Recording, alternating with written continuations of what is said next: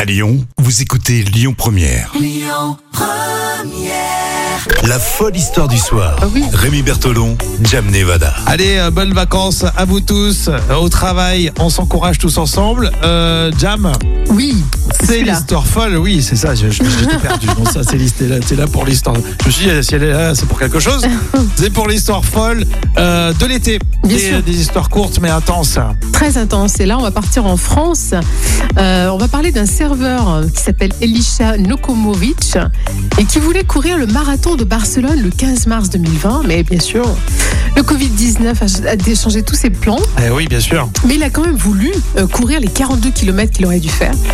Et il est parti sur son balcon de 7 mètres en suivant sa progression sur un logiciel d'entraînement.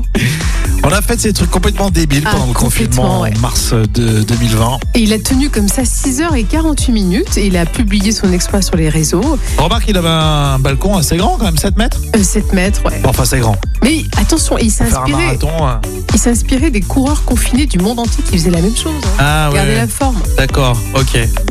Bon, bah très bien, merci, c'est rigolo ça. hein.